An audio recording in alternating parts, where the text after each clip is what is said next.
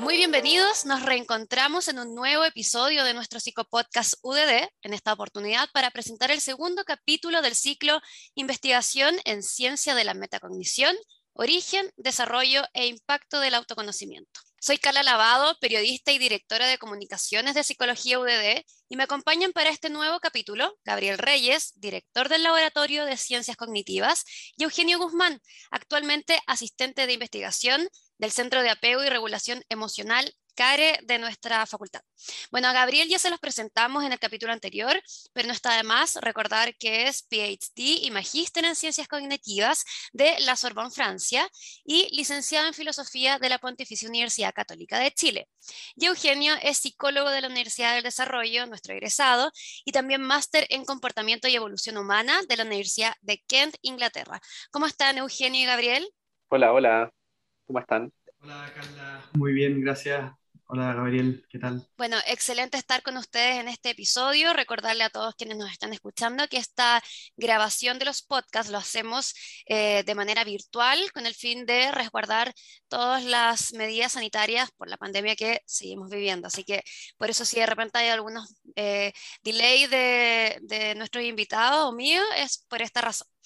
Bueno, antes de comenzar nuestra conversación, me gustaría recordarles que están completamente invitados a seguir nuestro podcast en Spotify para que estén al tanto de las distintas novedades que tenemos en investigación, admisión, consejos sobre psicología y por supuesto muchos otros temas interesantes vinculados a la disciplina. Gabriel, en el capítulo anterior conversamos con Fernanda Prieto sobre el proyecto MetaKids y también la relevancia de la cognición, de la metacognición, digo, en el desarrollo humano.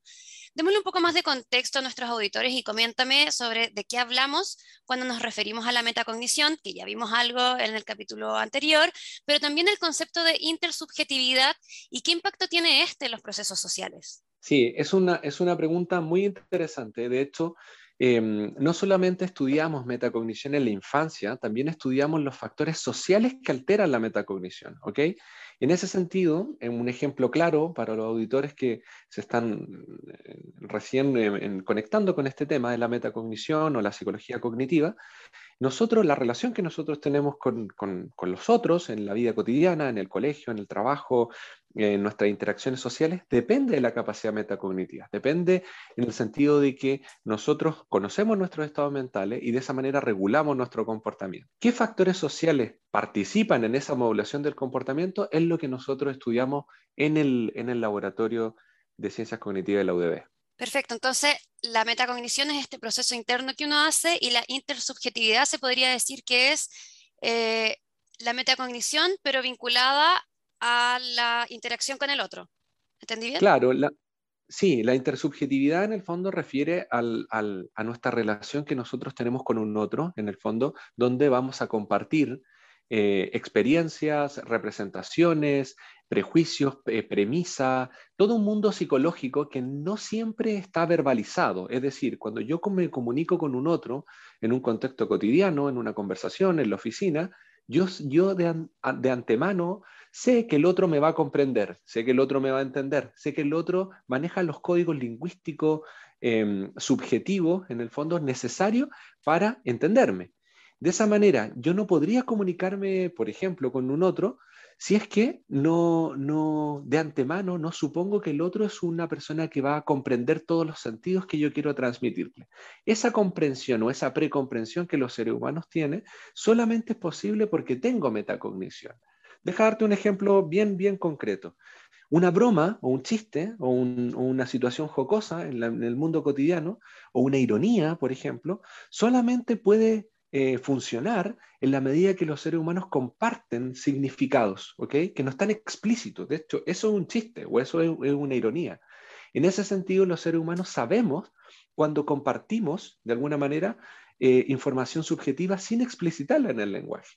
La capacidad metacognitiva es la capacidad, es la función psicológica que nos permite, en el fondo, tener este mundo eh, silencioso, subjetivo, que, en el fondo, eh, teje el hilo social o intersubjetivo entre, entre los seres humanos. Oye, qué interesante porque se me ocurren demasiadas preguntas respecto a eso. Estoy pensando en WhatsApp, por ejemplo. ¿Es, complejo WhatsApp ahora que me, me, explicas de esta forma? Porque uno de repente se apoya en los emojis o los iconos para dar a entender de lo que uno está diciendo es en broma o es serio o es enojado, porque pasa mm. mucho que hay discusiones y es como, ¿por qué me pusiste eso en WhatsApp de esa forma? Y es como, yo no te lo puse de esa forma, tú lo interpretaste de una forma en la que yo quería planteártela de una forma distinta. Exacto, y de hecho muchos de los errores de la comunicación no son errores de la comunicación literal, son errores de la comunicación intersubjetiva, en el sentido que uno no puede inferir correctamente el estado emocional, cognitivo, afectivo del otro. Ahora, conocer al otro y, regular el comportamiento del otro en función de cómo me conozco a mí mismo, en el fondo tarea de la metacognición. Sé que sé que me siento frustrado, por ejemplo, y lo comunico correctamente. Sé que sé que me siento feliz, por ejemplo, y comunico un, un emoji o un emoticón en el fondo correcto. Inclusive, no solamente en WhatsApp, también en la comunicación, si tú ves cotidiana, en el fondo, tener una capacidad metacognitiva saludable o en niveles, en el fondo, normativo, en el fondo nos permite regular nuestro estado interno y coordinarnos con los otros. Por eso es tan importante sacar la metacognición del laboratorio y, entender que esta es una función que está incrustada en la vida cotidiana de la sociedad. Perfecto. Y en ese mismo punto, Eugenio, eh, en este caso, tú que estás como más eh, a cargo de este proyecto en sí, ¿de dónde surge entonces el interés por estudiar estos procesos del ser humano?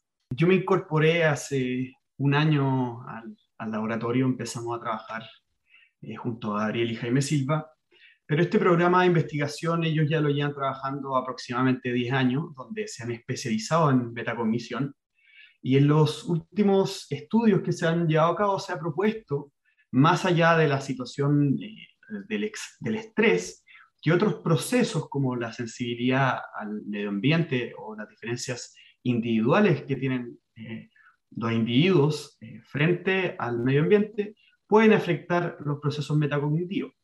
Y ahí es donde surgió este interés, que eh, con el pasar de los años, lógicamente, ha tomado diferentes formas.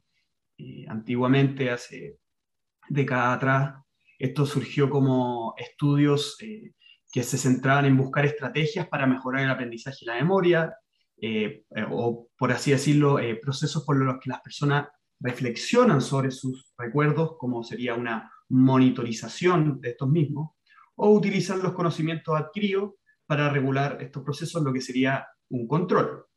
Sin embargo, recientemente se ha, se ha estudiado los procesos metacognitivos relacionados con esta monitorización que les contaba y control, pero se han utilizado tareas de detección de señales y tareas de tiempo de reacción.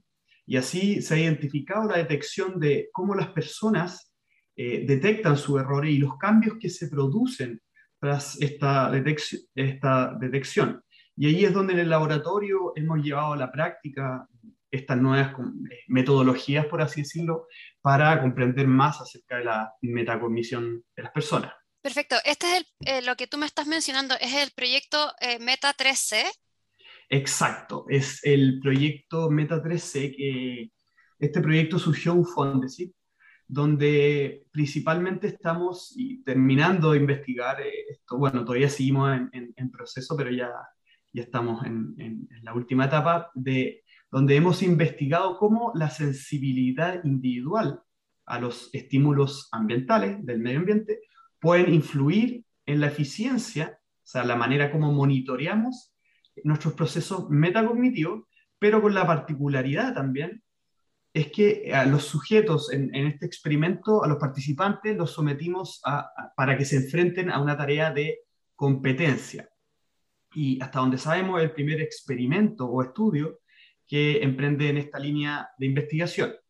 Y donde principalmente fue, nuestro reto fue someter a los participantes a, una, a esta situación hipotética de competencia, como te mencionaba, donde ellos recibían eh, un feedback eh, mientras realizaban una tarea de eh, percepción visual, ellos recibían un feedback positivo o negativo, donde iban compitiendo y este feedback, al ser positivo, ellos iban ganando, o sea, por, por, así decirlo, iban, iban, iban ganando, iban respondiendo correctamente, o por otro lado, recibían un feedback negativo cuando iban perdiendo. Entonces, estamos viendo cómo esta situación eh, pudiese afectar la eficiencia metacognitiva de los participantes. Pero en ese caso, el estudio que habla de esta, de esta competencia, ¿cómo, ¿cómo, este estímulo entonces podría aumentar o no el ser competitivo? ¿Es bueno o malo? ¿Es lo que están investigando hasta el momento? Eh, ¿por, qué, ¿Por qué decidieron hacerlo como con esta metodología? Ya, bueno, nuestros principales dos temas son eh, la competencia y por otro lado la sensibilidad individual del medio ambiente, que ahí te puedo explicar apenas, apenas te explique lo de la competencia, pero por un lado la, competencia es un factor eh, crucial del comportamiento. Eh, el grado en que las interacciones competitivas gobiernan el comportamiento y se impacta negativa o positivamente ha sido algo que ha traído la atención en, la literatura, pero eh, hay estudios que postulan o que han demostrado que la competencia se asocia a un mayor rendimiento, por ejemplo, o un mayor aprendizaje, o que este mismo desafío eh, incita a que los estudiantes se esfuercen en tarea, lo que aumenta la confianza de ellos. Sin embargo, también por otro lado, la otra cara de la, de la moneda, otro estudio han encontrado que la competencia podría llevar a los mismos estudiantes o participantes a un procesamiento cognitivo superficial o podría afectar negativamente la comprensión, eh, por ejemplo, en las diferentes tareas. O también incluso que la competencia eh, puede inhibir las habilidades metacognitivas, ya que puede aumentar la ansiedad y presión mientras un participante está realizando una tarea. Por lo tanto, eh, ¿qué es lo que ocurre? Encontramos estas dos, estas dos, estos dos polos y aquí es donde nosotros quisimos considerarlos y someter a los participantes eh, específicamente en, una tarea de competencia con metacognición, lo que es aún poco estudiado. Y la otra, la otra arista de nuestro proyecto es la, la, sensibilidad que pueden tener o no los individuos al medio ambiente. Y ahí Gabriel les puede contar un poco más acerca de esto.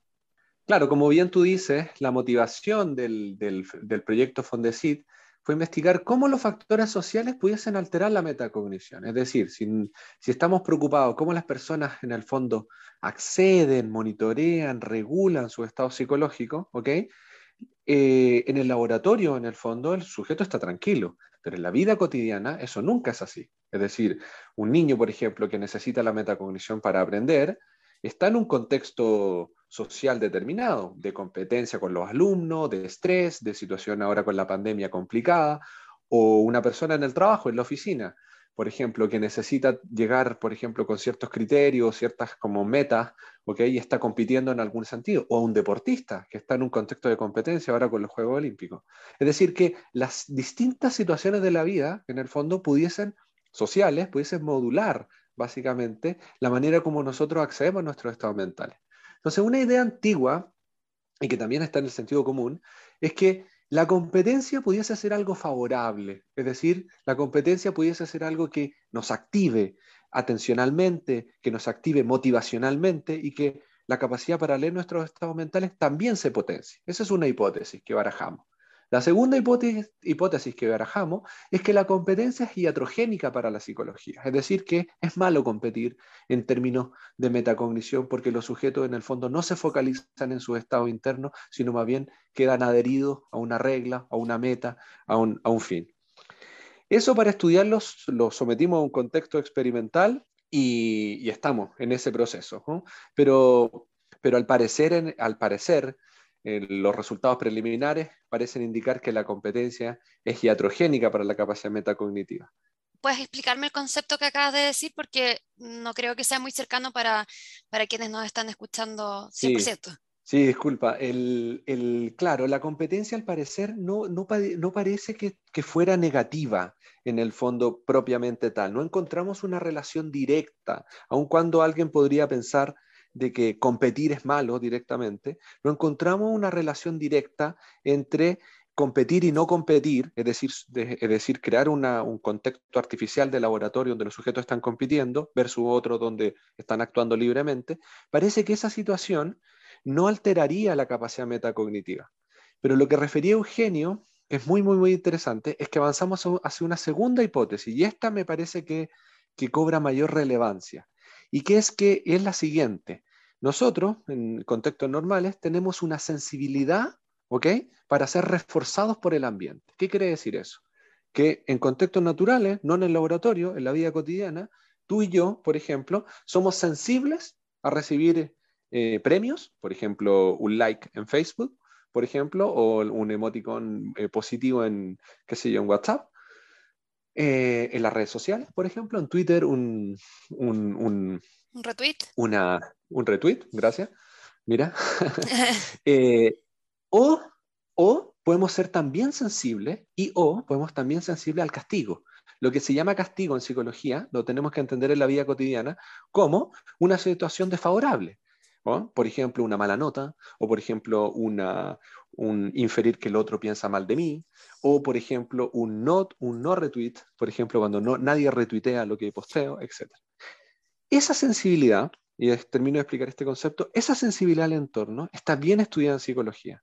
Más allá de la relación de castigo y, y recompensa que te comentaba hace un segundo, estudiamos la sensibilidad luego eh, de los individuos a estas situaciones. Y ahí sí que encontramos un, efecto significativo. Ahí te dejo a Eugenio para que lo comente. Solamente lo introduzco. Lo que encontramos fue que los individuos que son sensibles al ambiente, tanto al castigo como al, como al, como al refuerzo, es decir, que están e, expectantes por recibir un refuerzo o un, un estímulo reforzante, un estímulo que en el fondo pudiese ser negativo, ¿ok? Están, prenda, están conectados con el ambiente, ¿ok? Son sujetos que de alguna manera tendrían más alta capacidad metacognitiva, es decir, podrían monitorear mejor su estado mental. Lo cual hace el link muy fuerte entre el concepto de motivación al entorno, estar motivado en el contexto. Y la capacidad de tener un acceso, en el fondo, eh, directo a nuestro estado afectivo. Exacto, como muy bien comentaba Gabriel, estas diferencias que podemos encontrar en... También estas mismas diferencias que explicaba Gabriel se han, estudiado eh, eh, bastante en la personalidad, en la personalidad de, los individuos, y por lo tanto, eh, dependiendo de esta sensibilidad, y como bien dijo Gabriel, es lo que encontramos que nosotros lo podríamos interpretar como una reactividad o sensibilidad de que algunos individuos que están en un extremo, por así decirlo, eh, que son en un extremo que son más sensibles, digamos, a la recompensa, tuvieron una mayor eh, eficiencia metacognitiva. Sin embargo, por otro lado, también encontramos que personas que estaban en el otro extremo, por lo tanto, tenían, o sea, también tenían una sensibilidad metacognitiva, pero no a la recompensa, eh, sino que al castigo, por ejemplo, o al feedback negativo, también tuvieron una eficiencia metacognitiva mayor. Y ese, ese fue uno de los grandes hallazgos que encontramos, que al final se reduce a que estos dos polos eh, eh, de sensibilidad, ya sea al castigo o al reforzamiento, que tienen distintos también eh, nombres en la literatura, son personas que son mayor eficaces cuando se trata de la metacognición. Ya, entonces, Eugenio, si se entiende lo que estamos conversando, para hacer un, resumen quizás en algo, en, palabras más sencillas, las personas que que son motivadas, que le gusta que le digan, oye, lo hiciste bien, eh, felicidades, qué buen trabajo, eh, sería un polo. Y un segundo polo serían las personas que, que que tienen como este, le dan más importancia, que no digan así como, eh, oye, lo estás haciendo mal, a este como miedo a la desaprobación, por así decirlo, son personas que tienen mayor metacognición, o sea, es decir, finalmente las personas que le importa lo que opine el entorno tienen más metacognición que las que quizás dicen como no estoy ni ahí con, con lo que opine el resto. ¿Estoy bien? ¿Voy, voy por buen camino en este, en este ejemplo? Bien, es exactamente eso lo que, lo que encontramos en, nuestro estudio. Y como bien lo, mencionas, eh, estas personas tendrían, sea, sea cual sea eh, esta sensibilidad que les llama más la atención del medio ambiente, algo positivo o negativo, ellos al estar como en estos extremos, tienen una mayor reactividad que los hace ser más sensibles y por lo tanto tener eh, mayor metacognición. No es así en, no así eh, ocurrió o se vio reflejado en quienes no tienen esta eh, sensibilidad reactiva hacia el medio ambiente. Por ejemplo, podría ser un caso en que cuando la persona, al no ser sensible a, las demandas, por ejemplo, a un, feedback positivo que alguien a uno le pueda entregar, por ejemplo, una nota en el colegio, al no ser sensible a una nota buena o mala en el colegio, eh, no van a, no encontramos que estas personas tenían eh, menor metacognición.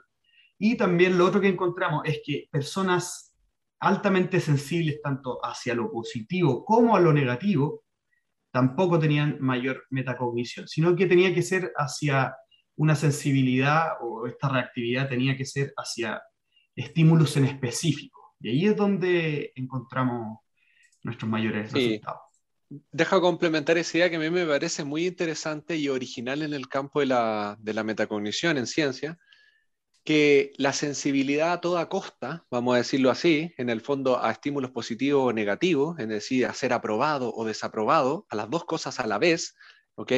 Son personas que tampoco presentaban alta metacognición. Es decir, lo, interesante de este estudio es que habrían perfiles del desarrollo, las personas en el fondo en su vida cotidiana se desarrollan tendiente a buscar la aprobación o evitar la desaprobación, ¿ok? Pero no las dos cosas a la vez. Esas personas que tienen ese perfil motivacional marcado en su vida, en el fondo, serían personas que estarían más conectadas, más motivadas a eh, el ambiente. Y por tanto, Em, es comprensible, es atendible que esas personas también tengan un acceso más directo, genuino, transparente a su estado interno. ¿Quiénes tendrían baja metacognición? Las personas que serían sensibles a todo, a lo bueno o a lo malo, y las personas que serían no sensibles a nada, ni a lo bueno ni a lo malo. Es decir, las personas que tienen una sensibilidad específica o a lo bueno, pero no a lo malo, o a lo, o a lo positivo, pero no a lo negativo, son las personas que tendrían una buena conexión con su estado interno.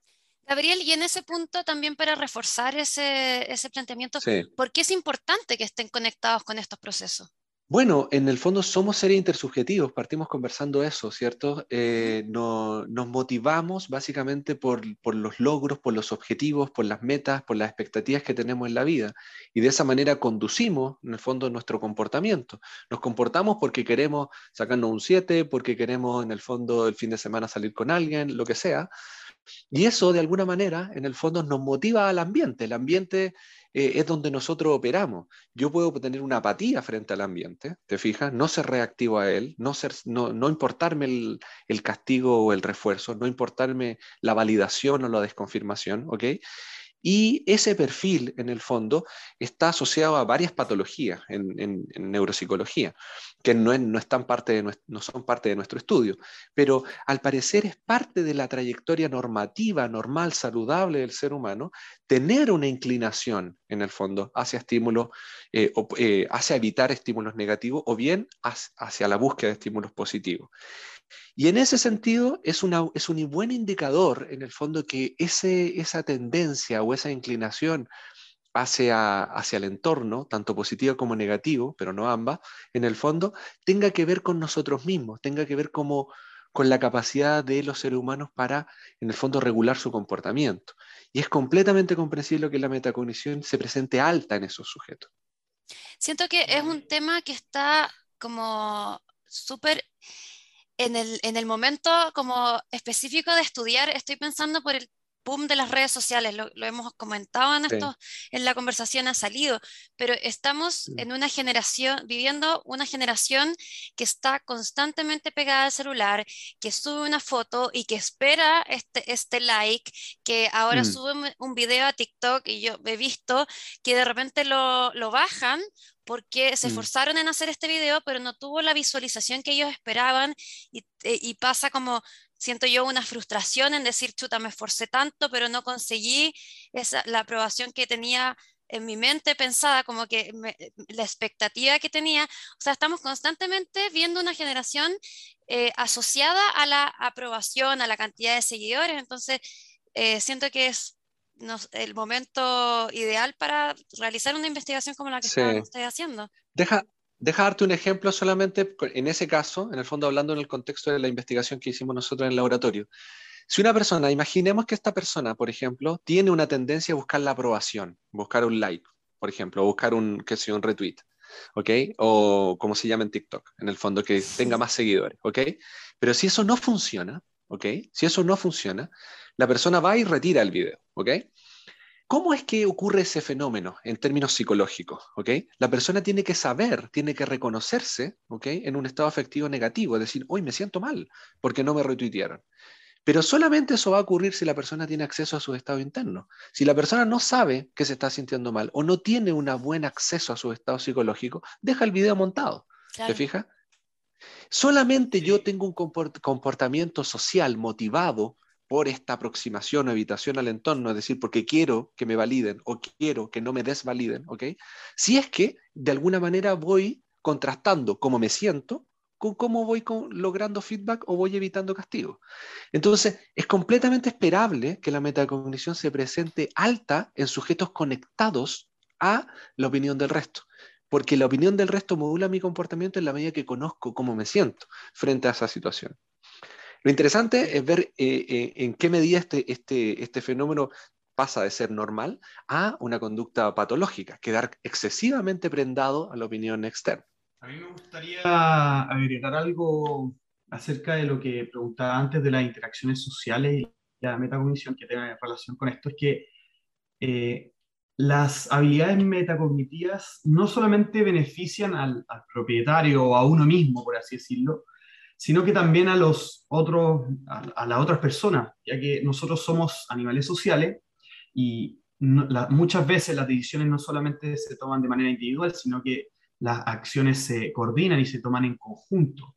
Y ahí es donde radica súper importantemente la, la, importancia de la metacognición, ya que nosotros tenemos que aprender también a quién le vamos, a quién, de quién vamos a aprender ya que eh, los errores son muy costosos. Cuando uno trata de aprender, por ejemplo, una nueva tecnología, es muy importante saber de quién vamos a aprender, ya que el error implica tiempo y el tiempo no, uno no puede retroceder. Entonces, es súper importante en, términos metacognitivos y, culturales saber de quién estamos aprendiendo, ya que eso beneficiará, y, por medio también de la, selección cultural, esto ha beneficiado a los seres humanos ya que nos, ha permitido desarrollar de mejor manera nuestra metacognición y también eh, la forma en cómo nos comunicamos también con los demás y así poder adaptarnos de mejor manera a cualquier situación que se nos presente. Sí, es un tema súper interesante considerando eh, todo lo que hemos conversado en este capítulo y también lo que decías tú, me quedo con una frase que, que dijo Gabriela al comienzo lo importante que es llevar del laboratorio, de los experimentos, de las investigaciones que hacen ustedes, a que la gente empiece a comprender estos procesos que son tan naturales en cada uno de los seres humanos, que, pero que probablemente hay muchos que los desconocen y de repente no pueden ponerle este nombre a lo que están pensando y sintiendo en algún momento. Claro, y, en el fondo solamente complementar con un ejemplo cotidiano que en el fondo va a abrir el, o de alguna manera más cercano a los que tienen, tenemos niños en el colegio, eh, y que va, va, que va a estar conectado con el siguiente capítulo de, los estudios de metacognición en el Laboratorio de Ciencias Cognitivas de la Universidad del Desarrollo, es que en el fondo esta capacidad metacognitiva es natural, es cotidiana, ¿ok? Eh, en el colegio eh, nosotros necesitamos monitorearnos a nosotros mismos para saber qué sabemos, por ejemplo. El niño solamente sabe que sabe eh, y sabe que no sabe, ¿ok? Cuando ejecuta este acto metacognitivo. Es decir, levanta la mano y le dice al profesor, no entiendo, ¿ok? Solamente cuando em, sabe que no sabe. de otra manera no preguntaría. Entonces, de a poquito, con estos estudios parciales, vamos desentrañando, vamos en el fondo develando, sacando este velo del misterio de cómo los sujetos se conocen a sí mismos, cómo los sujetos en el fondo acceden a su estado psicológico y los regulan. ¿ok? Ya en este capítulo, en el fondo, lo que intentamos es mostrar que la metacognición es un fenómeno social, es un fenómeno donde, donde participan, participa nuestra sensibilidad al entorno, ¿ok? y que en el fondo eh, probablemente eh, necesitemos muchos estudios más para, en el fondo, entender precisamente cuándo esta sensibilidad puede tornarse patológica, tanto en contextos tan cotidianos como un WhatsApp, como tan importantes como un colegio, el contexto de aprendizaje. Gabriel, retomando también algo que dijiste al comienzo y que tiene que ver con esto, ¿han pensado o tienen considerado eh, realizar este tipo de estudio en personas con trastornos del espectro autista? Porque tengo entendido que ellos tienen otro tipo de sensibilidad. Por ejemplo, me acuerdo del, ejemplo que, que, diste de las bromas. Hay algunas personas con TEA que son extremadamente literales, entonces ahí también se produce como una interferencia en lo que uno quiere decir y cómo lo está entendiendo. Ya, esa es una tremenda pregunta. Eh, de hecho, la, los casos paradigmáticos, en el fondo, donde la metacognición se ve inhibida, eh, hay varios estudios que muestran que, mm, sugieren, más que, más que, más que sea un, hecho confirmado por la ciencia, de la ciencia psicológica, que la capacidad metacognitiva se, se presenta particularmente inhibida en, condiciones de autismo. ¿Okay? Eh, algunos han extendido esta opinión también a todo el, el espectro TEA, en el fondo también a, a, cuadros Asperger, en el fondo. Em, si bien es cierto, esto necesita mayor estudio y mayor investigación, al menos lo que han, sugerido los estudios muy recientes, los últimos 10 años o menos, es que eh, la capacidad metacognitiva en, en estos pacientes, en el fondo, está inhibida. Ya, esto es importante por dos razones, no solamente por el hecho que necesitamos buscar estrategias para favorecer y entrenar la capacidad metacognitiva, primero, sino también porque nos permite adentrarnos a la neurociencia de la metacognición, entender qué es lo que ocurre en esos cerebros, qué es lo que ocurre en esos sistemas cognitivos, que en el fondo no permite que los sujetos puedan reflexionar abstractamente respecto a su estado interno. Eh, pero la pregunta es muy buena y es muy atingente a nuestros tiempos. Y sí, en el laboratorio tenemos un proyecto dentro del ala de MetaKit, eh, que estudia comparativamente la, la capacidad metacognitiva en niños preverbales con y sin autismo. Excelente, vamos a estar entonces a la espera de, ese, de esa investigación y por supuesto cuando, cuando ya tengan los resultados, que me imagino que va a ser en un tiempo más, en, harto tiempo más probablemente, eh, igual vamos a estar conversando de eso. Tú ya lo adelantaste, la próxima semana vamos a estar con, perdón, no la próxima semana, en el próximo episodio, eh, vamos a estar con Pilar Valenzuela, quien está a cargo o está, es parte del proyecto MetaEduca, otro más del Laboratorio de Ciencias Cognitivas. Y Eugenio, Gabriel, les quiero agradecer esta conversación, de verdad, muy interesante el tema. No es fácil eh, traspasar a palabras sencillas eh, conceptos más complejos y que requieren mayores estudios como los que tienen ustedes. Así que les agradezco el tiempo y también eh, la disposición para llevar estos temas a el público que nos está escuchando. No, gracias, gracias a ti por la oportunidad. Muchas gracias, sí, por, por la oportunidad. No, muchas gracias a ustedes y bueno, queremos dejarlos invitados a que sigan escuchando nuestro psicopodcast UDD. Les recuerdo también a quienes nos están escuchando que el Laboratorio de Ciencias Cognitivas durante todo este 2021 ha realizado una actividad eh, mensual casi, ha sido casi todos los meses, de eh, en ciclo de mujeres en ciencias cognitivas, así que los invitamos a que revisen nuestra página web para que vayan enterándose de los próximos que vienen de aquí a fin de año. Pueden ingresar desde psicología.ud.cl y también nos encuentran en todas las redes sociales, Instagram, Twitter, LinkedIn y también TikTok como Psicología UDD. Gracias a todos los que nos están escuchando y nos reencontramos en un próximo episodio del Psicopodcast UDD.